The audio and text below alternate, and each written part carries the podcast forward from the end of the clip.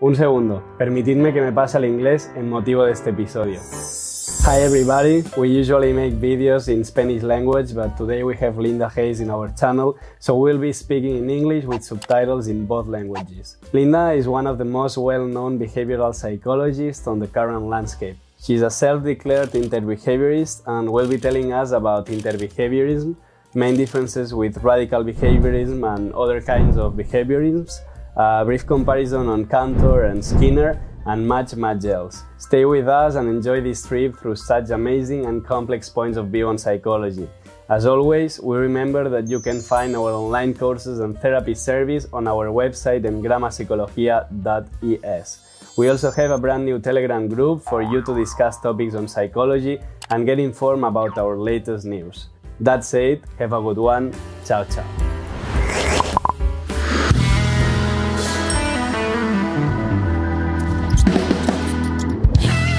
All right. Um, well, I'm uh, Linda Hayes. Um, I uh, my I go sometimes by Linda Parrott Hayes, which was my maiden name.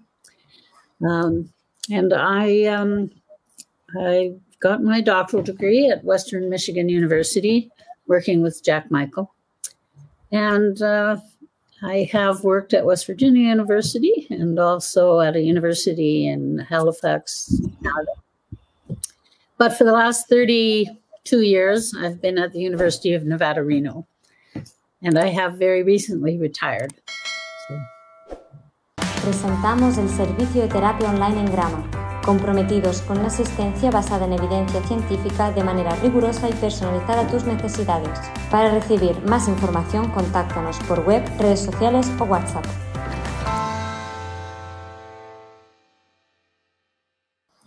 Right. Okay. Uh, so first thing we would like to, to ask you is that uh, how do you define interbehaviorism and what are the key concepts to understand this philosophy? Uh, interbehaviorism is a philosophy of science, not just of um, psychology as a science, but of other sciences. It's a way of looking at um, nature um, it uh, in psychological perspective, it's uh, uh, what has to be understood is um, what the focus of study is.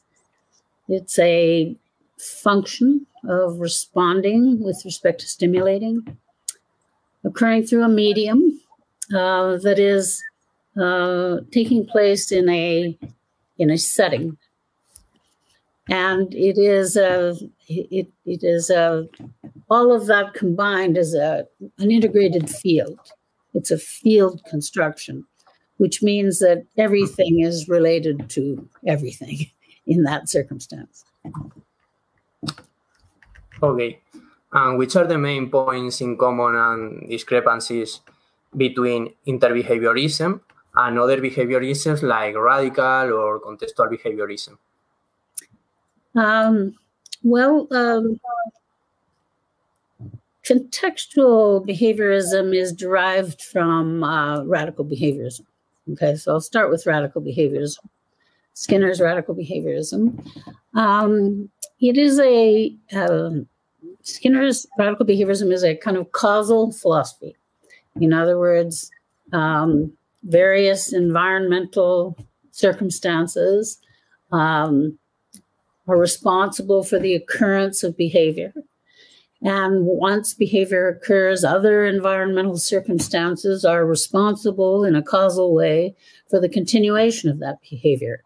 So there's kind of a linear causal um, understanding of behavior.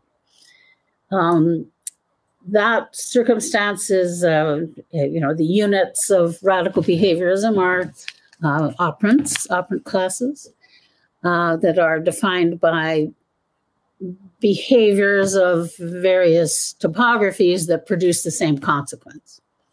So, operant behavior is what uh, Skinner was interested in. And but operant behavior, just described in terms of antecedent stimuli, responses, and consequences, uh, ended up having to be um, you know, um, various other features of that situation had to be added, uh, motivating variables, um, deprivation, aversive stimulation, things of that sort. Also, the larger context uh, in which behavior was occurring. So it's kind of um, a circumstance in which there is a causal relationship between stimuli and responses that is occurring under certain conditions of the organism and a setting, um, uh, a, a, context of some sort. Um, what radical behaviorism didn't um, uh, didn't identify are certain aspects of that situation. Uh, principally, it did not differentiate a stimulus as an object from the stimulus as a function. So the concept of stimulus function as separate from an object means that any given object may be home to multiple different functions. And all those functions are not just things out there in the world, they are relations with responding. So, all kinds of complex human behavior um, well, all kinds of animal behavior, but human behavior being even more complex by, by virtue of uh, linguistic functions. Um, in order to describe the complexities of human behavior, remembering, thinking, planning, dreaming, um, you know, uh, all of these kinds of things, you need the concept of stimulus function as distinct from stimulus, stimulus object. And what radical behaviorism didn't have that uh, construction. and it has made the understanding of complex human behavior uh, from Skinner's perspective um, somewhat um,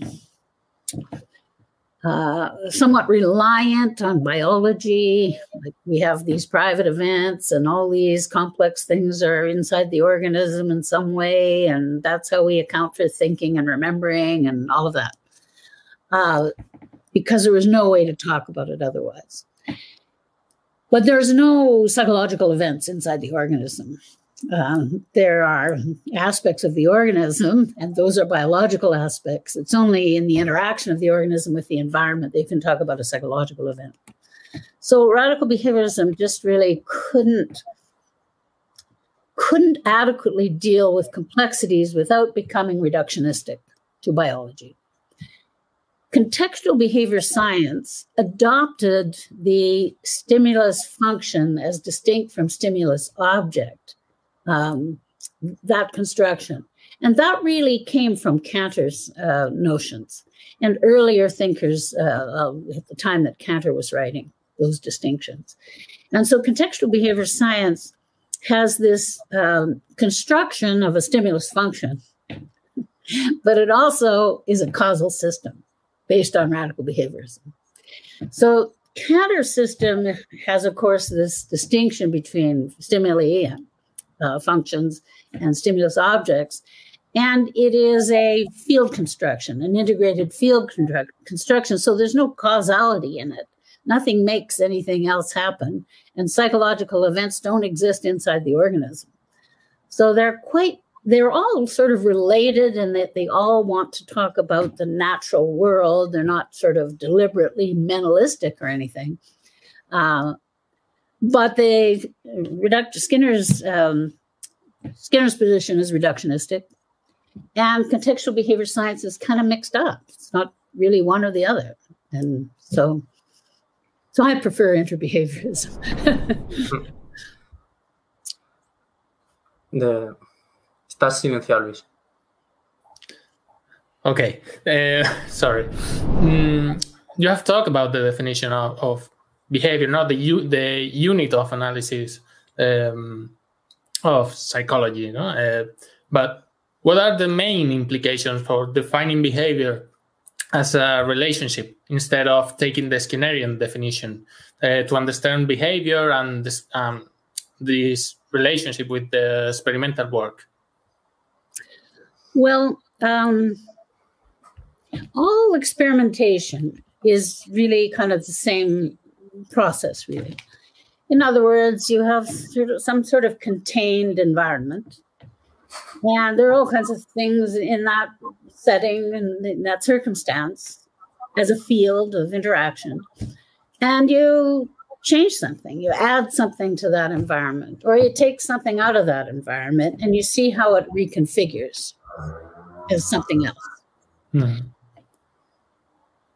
I, I prefer to think of it as sort of reconfiguring, not that that thing that you took out made made the environment something that that made behavior happen, or that that thing you added made the behavior happen, but rather that it is an integrated field, and so if you take something out of it or put something into it, you change the field, you change the event. So, mm-hmm. in a, from a standpoint of the basic experimentation, it's sometimes useful to identify how you change the event. And it's not really too much of too much of a problem to, to call that a because mm-hmm. But it's that that way of that terminology is is useful in that particular environment. It's causal thinking is not useful beyond a, um, a, a specific set of circumstances in which you're manipulating behavior. Um, so I, you know, I knew that the behaviorism was kind of criticized because, oh well, it didn't have any basic research and it didn't have any application. Uh, but um, but interbehaviorism is a philosophy, you know. It's hmm. not a it's not a set of experimental procedures. It could certainly talk about experimentation. You know, it doesn't doesn't hmm. need its own uh, apparatus or something to be uh, value to science. So it's kind of misunderstood as is criticized for things that it isn't. I mean, that they don't have anything to do with it. Does this um, uh, have uh, um, an impact uh, in the way we think um, we approach the experimental work? And I think about the the time variable. Yeah. The, and this relationship uh, in time, no, between uh, stimulus and and, yeah. and, response, and that is is that correct? Well, um, yeah, ordinarily, from a behavioral standpoint, uh, first the stimulus happens, and then the response happens, and then another stimulus happens. So there's sort of temporal relations that we're talking about. But uh, from an interbehavioral perspective, the, the stimulus doesn't happen first and then the response because there is no stimulus without a response. There's no response that isn't related to a stimulus.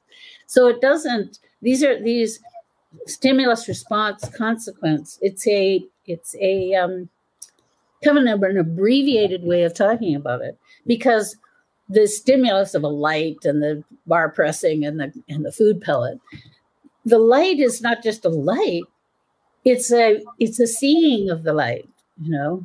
And the part press is not just something the paw does it does it with respect to an apparatus. And the food is not something that just shows up it's it, it is is the eating of the food so each of those elements is a is an interaction and as soon as as soon as seeing the light happens when the, by the time you press the bar, seeing of the light is now part of that context. Seeing of the light is part of pressing the bar. And as soon as you press the bar and, and receive the food, you know, eating the food, seeing the light and pressing the bar are part of the situation of eating the food. So, you know, it's it the the past keeps accumulating with with the present. So there's kind of always a present circumstance. Hmm. And the past is really um, like there's, there's no memory stored inside of you. So where is the past? Well, it's in the field. It's in the setting. It's um, um, how, how you remember something is that the studying is configured in such a way that you're interacting with functions of stimuli that you interacted with before at an at an earlier present time, sort of. So there's a different conceptualization of time, actually. Hmm. Right. there is a, a, strong community of interbehaviorists in Mexico, for example. We know yeah. other behavior interbehaviorists uh, from other countries, some of them in Spain. But uh, what's the reach of interbehaviorism nowadays at universities and academics? What's what's the status of interbehaviorism nowadays? Um, well, um, you know, I know of you know behaviorists in Mexico. They're working with Emilio Ribes and others there, and um, um, I know the, the, interest in Spain, and there I know there's interest in Peru, um, and there's not an awful lot of interest in the United States. Um, Kantor didn't. Uh, Kantor was a professor, uh, you know, at a university, and he had some students, uh, but those students, uh, for the most part, didn't go out to other universities and develop students and etc. Um, so I think um, it just hasn't been taught very much. But um, you know, my students are um, are out there now, and um, they've had. Uh, um, good interbehavioral training, read a lot of Kantor's books, and and I'm just hoping that they'll be continue to teach interbehaviorism to their students. Um, but it, um, you know, sort of causal thinking is really so dominant um, that that when you when you when you talk about a integrated field that isn't a kind of a cause of something, that everybody gets kind of worried about that. so, yeah. Um, do you think that the, the conception of interbehaviorism is going to change in the future? Um, the conception that that have the the students, the psychologists. Yeah, uh, it might. Um, it's um, Uh, because interbehaviorism as a philosophy is not restricted to psychological events, but can be applied to biological events, chemical events, social, sociological events, cultural events, that kind of thing.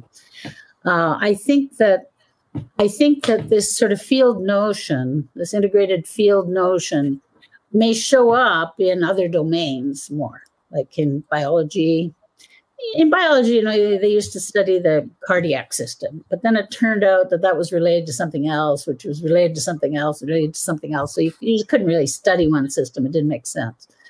And so there, there's a kind of integrated field notion there, and the same thing about sort of cultural circumstances too.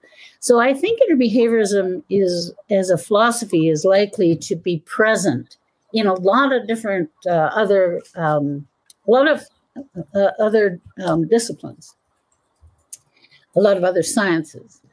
Um, but um, in those other sciences, there's likely to be some drift because um, because the scientists themselves are individuals. They're individual people with individual histories, brought up as causal thinkers, and that you know, unless you have a an interbehavioral psychologist, a naturalistic psychologist who can talk about things like thinking and remembering and dreaming, uh, things of those sorts, who can understand observation, understand construct development, understand theory, uh, then you're likely to get some drift. Um, some drift in uh, the uh, the potential that interbehavioral thinking would have in other disciplines. Kantor always uh, said that um, you know you you you need a valid philosophy and a valid psychology in order to understand the world. So I think there's likely to be some drift there, but I think whatever does happen will be valuable. Talking about Kantor how was he personally? Oh, he was great.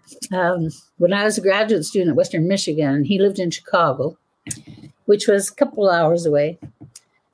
And I visited him on several occasions. And um, toward the end of his life, he was quite deaf.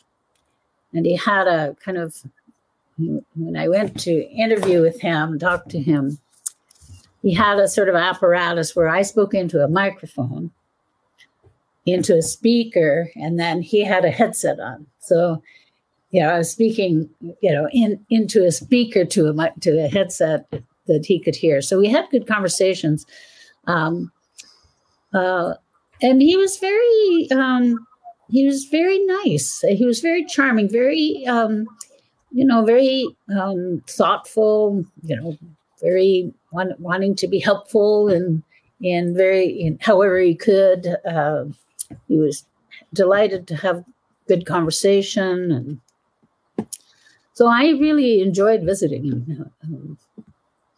I asked him one time. Um, I said, "Well, um, how do you feel that you don't have a, a lot of uh, followers? You don't have a lot of students and followers of your work. And he said, um, he said uh, uh, something like um, that he was his own best critic of his work. In other words, mm-hmm. he could he could you know could develop his own work um, on his own uh, as a critic of his own work. and and he said, I said, well, when do you think people will appreciate your work?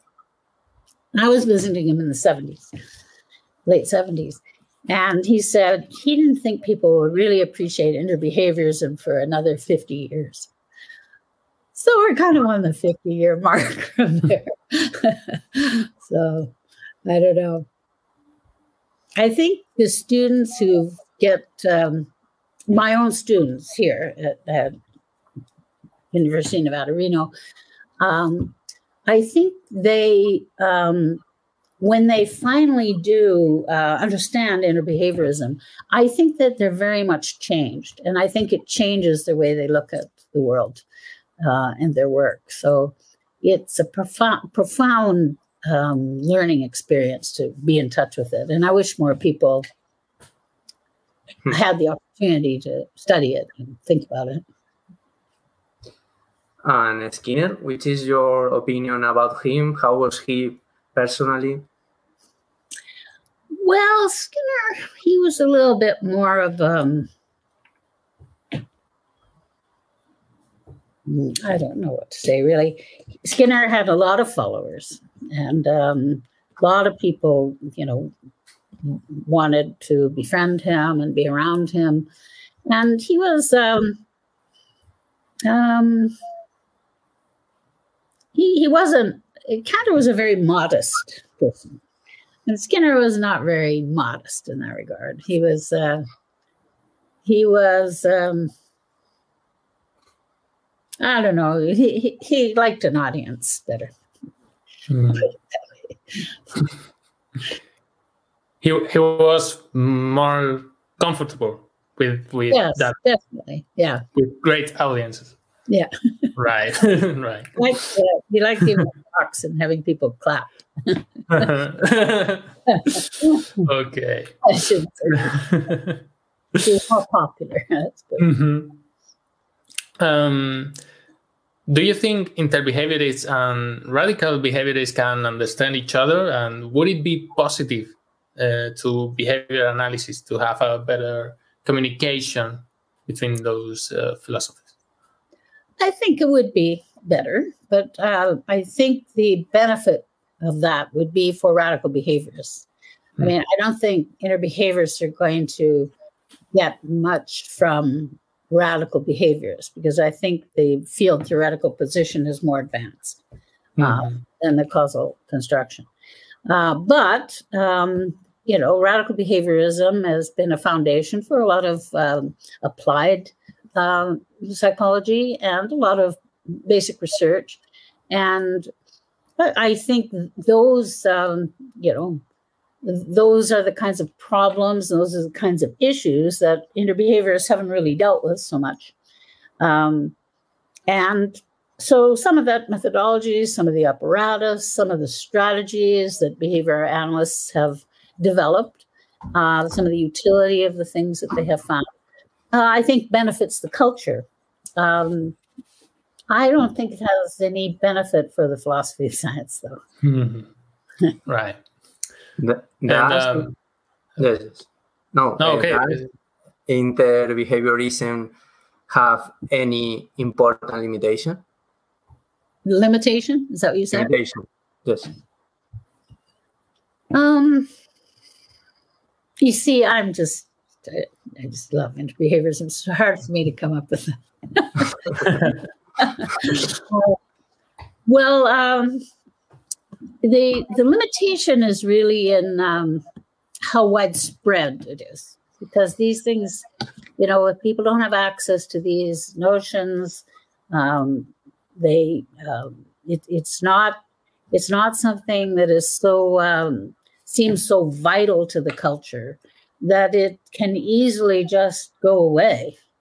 Um, because the Kantor's books are increasingly unavailable you know they're out of print and they're unavailable and there aren't a lot of teachers who are teaching it uh, so it's it's basic its, its main limitation is lack of access to it uh, that's not a limitation of the system itself uh, I think the system is. Um, I have a couple of criticisms of the system, actually. I guess I should talk about those. Um, I Kantor sometimes writes uh, had written that, and I talked to him about this. Had written that um, that history that history was sort of one thing and the present circumstance was another. Okay, and to me, the history, the present circumstance is the history. It's just an evolution of everything that's been going on. So you you are your history in this moment. There's not a previous history. It doesn't do anything. You are that. You are that history. That your repertoire is just this evolving thing. So there's a little bit of sometimes the history, like in radical behaviorism, we say things like, um, "Well, something that happened, ha- some historical circumstances happened, and that made this happen." You know? And we don't know what those historical circumstances, but that must have been what happened. Well, I don't like to talk about that. I, I like to talk about the history as being present. And the other thing that Kantor has said that actually Kantor agreed with me on that when we had a discussion. But the other thing is um, the setting. What do we mean by this setting? I mean, what, what is the significance of this setting? And um, Kantor talks about the setting as um, as, as hindering uh, a, a, particular interaction or facilitating a particular interaction happening. And for me, I don't like those terms. I think the setting is part of the event. If you change the setting, you've got a new event. You know, it's not that there's it's a part of it and it makes something else happen. It's the whole thing. You know, so and it's constantly changing as you're constantly interacting with the world around you. You're constantly behaving with respect to stimulation and everything you do is also changing the setting condition. The setting condition is part of the interaction it's part of the whole thing. So i don't see the setting as as enhancing something or facilitating something or hindering something. It is what it is. It's part of the it's part of the thing you're looking at doesn't have any role or power or, anything. So that's a slightly different um, uh, version of interbehaviorism, I guess. For me, though, thinking those things about the setting and the history is really the field. And I think if you start talking about something, some aspect of the field doing something to other aspects of the field, that's the wrong track. So. Right. And uh, talking about the spreading of interbehaviorism, uh, are there many empirical work based on this phil- philosophy? Well, any empirical work could be analyzed from an interbehavioral perspective. Mm-hmm. Right. right. Um, it uh, uh, and uh, but and then well, you have the issue that there aren't a lot of interbehaviorists out there. Okay, mm-hmm. so I mean, uh, so there's not a whole sort of experimental group of interbehaviorists and a whole applied group of interbehaviorists. I mean, there are in certain places, like in Mexico and maybe in Spain and some other places. And, you know, my students do basic work and everything else. But, you know, you have to talk in a certain way when you try to publish those articles. right. So and you try to publish that in a JAB, well, they're going to want you to talk certainly. you know so so um, so um, there are you know in, in, my own students for their dissertations and their thesis projects and some of uh, the other work that we do we do talk as interbehaviorists as best we can definitely the, in their theses and dissertations. When you then go to try to publish that in a you know behavioral journal mm-hmm. you kind of have to sort of alter how you speak a little bit. Is they make it they make you do it. Right. It's like uh, at other level but it it's uh, it remembers me to the um, the status of uh, behavior analysis uh, and psychology in general right it's like you have to talk in other words no you have to use other words to be accepted right Right. So, what do you think? Is is that uh, what uh, occurs with behavior analysis in psychology? Yeah. Uh, well, yeah. Same thing happened with behavior analysis. I wasn't sure of your question, but originally you couldn't talk in Skinner's terms. You know, they wouldn't publish that. Mm-hmm. Also because of the methodology, uh, you know, within subject methodology. So they had to create their own journals, and mm-hmm. so they did. And the behavior analysts. They created the Journal of Experimental Analysis, a behavior journal of applied behavior analysis. And Kantor's journal was the psychological record. That's the journal that he started. And he was able to publish in there uh, many theoretical pieces there. Uh, and that journal has always been it's not just applied or basic. It's a lot of theory, history, all kinds of things. That journal, I, I, I think, the Psychological Records is, is a great journal, really. Um, but again, you have to. Um, the editor of the uh, Psychological Record prior to this current editor uh, was somebody by the name of Ruth um, Rehfeldt, and she was a former student of mine.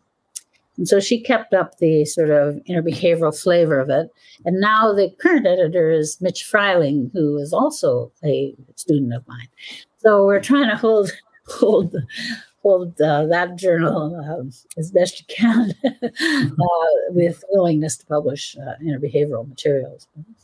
Mm-hmm. Right. Um, I think there are Spanish journals, but in English we're kind of limited. No problem. But uh, what and what do you think is the weight of behavior analysis in psychology? I think it's. Um, I, I think the failure to deal adequately with complex human behavior mm-hmm. um, is is is um, hurting its uh, value, you know, depreciating mm-hmm. its value. And I think contextual behavior science, by by picking up on the stimulus substitution issue, um, I think that has meant that contextual behavior science is becoming more and more um, valuable or popular or known because it's focused on, you know, language and complex human behavior. Hmm. Uh, even though it, contextual behavior science is kind of a new version of radical behaviorism, dealing with complex human behavior, but still being a causal system. Hmm. So it didn't go all the way. missed missed the field notion just as tidge. But, um, but um, so I think radical behaviorism uh, is still a it's still a um, you know um, powerful uh, system uh, for application and investigation. I don't think it has anything valuable to say theoretically. Um, contextual behavior science has something valuable to say contextually, but it's insufficient. It's not big enough. It's not wide enough to include uh, matters of history, for example. Uh, the setting in contextual behavior science is kind of a it's a, a, controlling variable, you know, not not part of the event you're looking at. So there's some differences there, and you know, um, it, it, interbehaviorism isn't going to take the place of all of those things, hmm. uh, but it would be a good reflection for scientists in those domains to to know about. Mm. Right. Uh, talking about language, uh, what's the best theoretical approach to study verbal behavior? Well, you know, I always liked Skinner's verbal behavior, and I've taught that book for, you know, years and years and years. Um, but I don't, uh, but it's missing something really important, as I'm saying. Um, I think that uh, uh, Kantor's analysis of psychological psychological linguistics is important, but it's not a um, it's not thorough. It's not thoroughgoing. You know, it's uh, it's got some important uh, uh, distinctions between linguistic events and other events, um, but it doesn't go into a great deal of um, differentiation of different kinds of things. Um, Emilio's uh, analysis is um, uh, very interesting, and um, I um, Emilio has sort of has turned the uh, concept of the medium into uh, uh, a linguistic. Uh, a, it's, it's language that is the medium. And I uh, have talked to Emilio about that a lot, and I've read some of his papers. And I, I am not I'm not convinced of that approach, even though I think Emilio's um, understanding of a lot of things is is really um, fine and really important. And I think he's laid out some uh, a strategy for research that is largely based on Kantor's work. And I think, um, you know, I I think uh, a study of what Emilio has to say without some of the idiosyncrasies of it would uh, uh, would be the best approach. Um, what do you think about cognitive theories? Um, do they always imply dualism? Uh, well, co- cognition generally means uh, you know complex behavior like thinking, imagining, remembering, all of that, planning. Uh, if all, all we're talking about is those kinds of behaviors, you know, or those kinds of interbehaviors, there's no uh, problem with the concept of cognition or cognitive. But as soon as that becomes um, related to uh, parts of the organism, like the brain or the mind or something like that, then you got a problem. And that, that's not useful, in my view. And uh, how behavior analysis take into account those events like imagine, uh, remember, and what at um, an interbehaviorist view? Well, um, imagining is um, Skinner. Skinner talks about imagining or as seeing something in its absence. Okay. Um, so you're seeing an elephant, but there's no elephant here. Okay. Um, well, that is um, doesn't make sense because from an behavioral standpoint, you don't just see, you see something. You know, you interact with something. It's not just an, a response with no stimulus. So it's just kind of um, it doesn't make any sense. Uh, so that's it's not very helpful. Uh, in terms of remembering, uh, Skinner talks about when you interact with the environment, you're, you you're changed as an organism, and it's the changed organism who now responds in new ways under new situations. So you have to take the position that interacting with in your environment behavior being reinforced means that somehow you've got something stored in you that is your memory. Well, I don't buy that. You know, the brain isn't coordinating, integrating uh, organ, but it's not a storehouse of your memories. You know, it doesn't have a mind in there making stuff up and acting in all kinds of ways. It's just an organ. Um, so I, I, don't think what I don't think radical behaviorists have anything valuable to say about all that. Mm-hmm. Um, and what Kantor has to say, again, what he's talking about is again, it's this. It, it's the value of differentiating stimuli from their functions. So, you know, a, a stimulus has multiple functions by virtue of you having interacted with it in many different ways and in the presence of many different settings. So, you know, when you say that one thing reminds you of something, it's because that thing has some of the functions of something else by virtue of it having been in the same location at some time, by virtue of it being similar, or, or something like that. It's it's something that's happening right here, right now. It's not something inside of you. It's not something that happened some temporal time ago. It's it's it's your current interaction with your environment in current interaction with substitute stimulation in your environment. So hmm. that can explain a lot. It's a very powerful concept. And you know, you can say, well, everything is that. Well, you know, a lot of things are that in that in that that in that domain. A lot of things involve that. Um, so I don't know a better way to look at these complicated uh, kinds of activities. Mm-hmm. Yeah.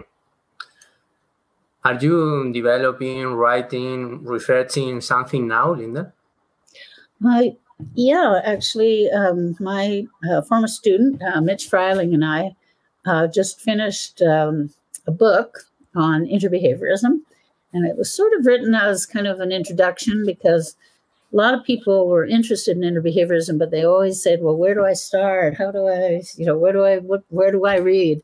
So we have just finished this book. It's actually going through a process of editing right now, and we're hoping to have it available in a couple of months, uh, in a few months actually. Um, but we've spent a lot of time doing that, and um, oh, I don't know. There's various things out there on various topics. if you sent me a, some topics you're interested in, I could probably send you some behavior, some papers that I've written on on things from an interbehavioral standpoint. Right. Um, coming back to to cognitive sciences, uh, do you think that um, behavior analysis and cognitive science, um, maybe as a non-dualistic cognitive science, is is the is possible? as uh, different levels of analysis and can benefit each other? Well, I think behavior science, behavior science, Skinner's behaviorism, and cognitive science probably have more in common with each other than uh, either of them with interbehaviorism. Mm-hmm. Because cognitive scientists understand complex behavior by attributing various things to the brain. They're neuroscientists. And Skinner's radical behaviorism also attributes um, memory and thinking and other things, calls them private events. So if they're all talking just about private events and cognitive issues are just brain things and it's really material, it's not magical kind of thinking, it's not, you know, the mind or you know, something like that. If they're all just talking about material stuff, they would probably get along pretty well. But from an interbehavioral standpoint, oh, what what do you what does it mean? I mean, what part of the brain is are all your memories stored in? What, what you made that up? You made that up. There's no storage of anything in there. There's it doesn't make you do anything. I mean, in other words, we make up a whole bunch of stuff because we don't understand it. And we, we say the brain did it. And it's, it's located in the brain, it's stored in the brain. The brain thinks, the brain imagines. But from an interbehavioral standpoint, the whole organism acts in every circumstance. The brain doesn't act in and of itself as a controlling variable for the rest of the big old organism flopping around. Um, so the, the interbehaviorism is not, it's not that it's not that the brain is not a complex organ that is involved in every kind of psychological event. It's just not a causal organ from a behavioral standpoint. So you don't want to put all the really difficult stuff in the brain thinking that you've explained it when you haven't really explained anything. So. Right. And what do you think are the main challenges that confront behavior analysis and, or that must must be taken into account nowadays? Language. Yeah. Number mm-hmm. one. Because it's involved in everything. Mm-hmm. it's it's the a, a, a well understood, agreed, studied um, understanding of, of language would, would be, mm-hmm. I think, is the most important thing there is to um, to look forward to to work on. And what do you think about uh, the research work that we have uh, we have had in the 10, uh, 20, 30 decades? well, I think um, I'm not as familiar with all the work that is going on in in uh, Mexico and and Spain, just because I don't speak Spanish. But um, I do know some of it, and I think that's important work. Uh, I know some of the work that's going on in contextual behavior science, but it's kind of limited. You know, it's sort of match to sample this, match to sample that, match to sample something else. Still, it's important uh, to look at, at extensions of, repertoires. Um, Skinner's verbal behavior in terms of mands and tacts and intraverbals and all of that. Um, I think that's. Um, I think there have been some good, um, some good uh, practical implications of his analysis of verbal behavior, uh, but I don't think there's much. Um, well, just like I've said, I, I, don't think it's an adequate interpretation of language, but. Mm-hmm it's, it's hmm. useful. It's been a useful uh, uh, endeavor. Right. And what have meant to you uh, to have studied and have teach um, interbehaviorism and behavior analysis to your personal life, to your to you? How have lived you? Um, but it's funny, you know, students think sometimes that if they don't can't figure out a cause for something, you know, they just want to know the cause students sometimes get anxious that they got to figure out the cause. and um, I have found uh, great enjoyment and great peace of mind. I shouldn't use the term mind. great peace. that was a good one. As an interbehaviorist, I, I, I, it's a very satisfying, uh, rich, um, uh, challenging, um, interesting career that I've had studying and teaching it. So I'm pretty happy. To conclude, Linda, a question that we always ask in this program is that what are psychological problems for you? What are psychological problems? The things that I'm working on? Is that what you mean? The, the definition yes. of the, psychological the, problem. Yes, the, What's the definition? The, the concept. Definition of, say it again one more time. What are psychological problems for you? The, the conception, the mm, I don't know if you understand me. how how do you define a psychological problem?